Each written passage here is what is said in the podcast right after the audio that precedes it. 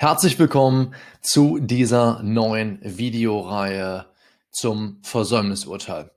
Und wenn du jetzt sagst, Michael, Nico, Versäumnisurteil, da will ich doch keine ganze Videoreihe zu haben. Da will ich maximal komprimiert drüber informiert sein, ob ich nun fürs erste oder zweite Examen lerne. Es ist doch nur ZPO.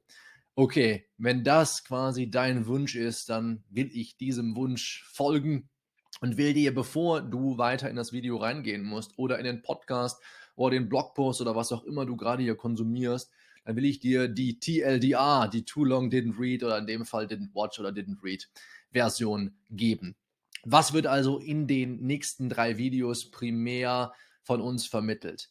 Zuallererst einmal die Frage, was ist das Versäumnisurteil eigentlich und was ist der Zweck dahinter und wie prüft man es in der Klausur? Was musst du dazu zuallererst einmal wissen? Das Versäumnisurteil dient dem Zweck, den Zivilprozess zum Abschluss zu bringen. Und zwar für den Fall, dass eine der Parteien gar nicht mitwirkt. In der Klausur spätestens musst du dann darauf achten, strikt zwischen dem Antrag auf Erlass eines Versäumnisurteils und dem Sachantrag zu trennen. Also was heißt das eigentlich? Antrag auf Erlass eines Versäumnisurteils heißt, ich beantrage ein Versäumnisurteil, was du dann tatsächlich auch so sagen würdest, wenn du einen beantragst. Und dem Sachantrag, also ich beantrage den Beklagten zum Beispiel zur Zahlung von 1000 Euro zu verurteilen, je nachdem, wie der Sachverhalt dann liegt. Für das zweite Examen, und da wird vor allem Nico dich umfassend informieren, in dem dritten Video und dem oder zweiten und dritten Video, je nachdem, wie wir das genau unter uns beiden aufteilen. Er ist ja nun mal hier bei Endlich Jura fürs zweite Examen zuständig. Für das zweite Examen sind insbesondere Konstellationen relevant, in denen schon ein VU, ein Versäumnisurteil ergangen ist und dann wurde ein Widerspruch dagegen eingelegt. Und dabei musst du dir vor allem klar machen, dass bei einer Entscheidung nach Widerspruch oder bei einer Entscheidung nach Einspruch, Entschuldigung, schon ein Urteil in der Welt ist und du deinen Tenor, das musst du im zweiten Examen ja primär machen, und du deinen Tenor beim anschließenden Endurteil auch darauf abstimmen musst. Ja? Soweit, so gut. Das also unser kleines TLDA zum Einstieg. Also, was haben wir mit dir vor in diesen nächsten drei wirklich kurzen Videos? Wir werden uns bemühen, die Videos möglichst kurz zu halten. Wir sprechen einmal darüber, was ist der Zweck des Versäumnisurteils, wie prüft man das Ganze in der Klausur sowohl im ersten als auch im zweiten Examen und wie tenoriert man das Ganze dann eigentlich? Das ist insbesondere Nikos Spezialbereich. In diesem ersten Video werden wir uns erst einmal nur mit einer kleinen Einführung begnügen und den Zweck des Versäumnisurteils abstecken. Ja, das Versäumnisurteil ist in beiden Staatsexamina eine beliebte Einkleidung in der Klausur. Und wenn du noch im Studium bist und dich auf das erste Examen vorbereitest, wirst du feststellen, dass dich das Versäumnisurteil zu einer ganz normalen materiellrechtlichen Prüfung führt. Warum ist das so? In 331 Absatz 1 ZPO gibt es etwas, das wir als Geständnisfiktion begreifen. Bevor wir da jetzt in die Tiefe reingehen, das werden wir in den nächsten Videos machen, lass dir einfach erstmal gesagt sein, merk dir einfach erstmal, VU in dem ersten Examen insbesondere gar nicht schlimm. Ja, du prüfst im Endeffekt das, was du auch bei einer normalen Anspruchsprüfung machen würdest. Wenn du jetzt schon im Ref bist, da wird Nico dann einiges zu sagen, dann wirst du überschaubaren Herausforderungen im Bereich der Antrags- und Tenorierungstechnik begegnen. Die Dogmatik des VUs ist in beiden Fällen, erstes, zweites Examen, für dich gar nicht so spannend. Du musst das jetzt nicht wirklich gut systematisch einordnen können. In jedem Fall musst du wirklich nur ein paar Grundprinzipien verstanden haben, um sicher ans Ziel zu kommen in deiner Klausur.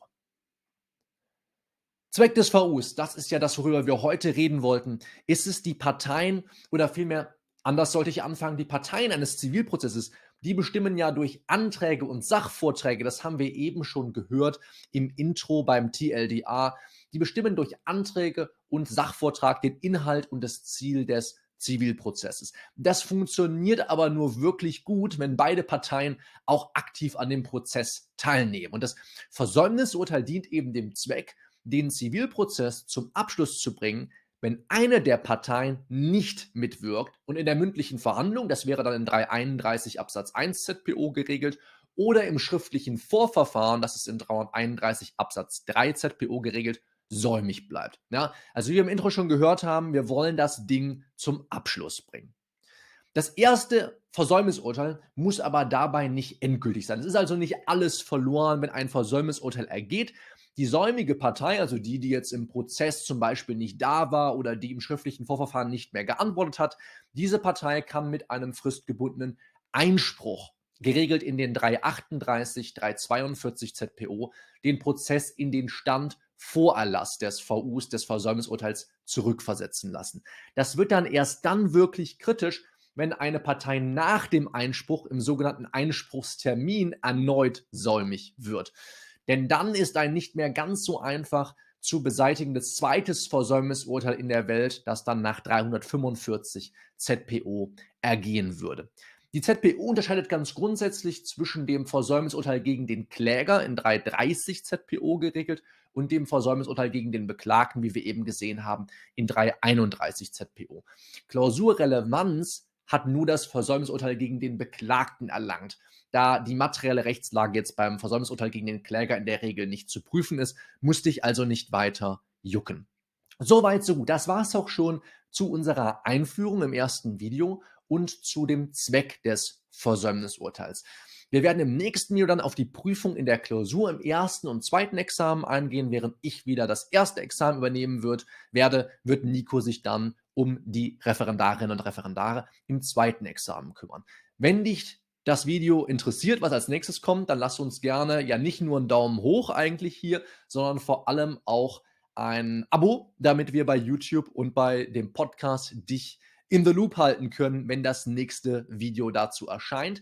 Wenn das schon erschienen ist und du quasi dieses Video hier in der Zukunft siehst, dann werden wir dieses Video jetzt jedenfalls bei YouTube, wenn du dort schaust, auch schon im Abspann einblenden. Ansonsten wirst du ein beliebiges anderes Video sehen. Wir sprechen uns hier nächste Woche auf dem Kanal wieder. Mach's gut, bis dahin, ciao.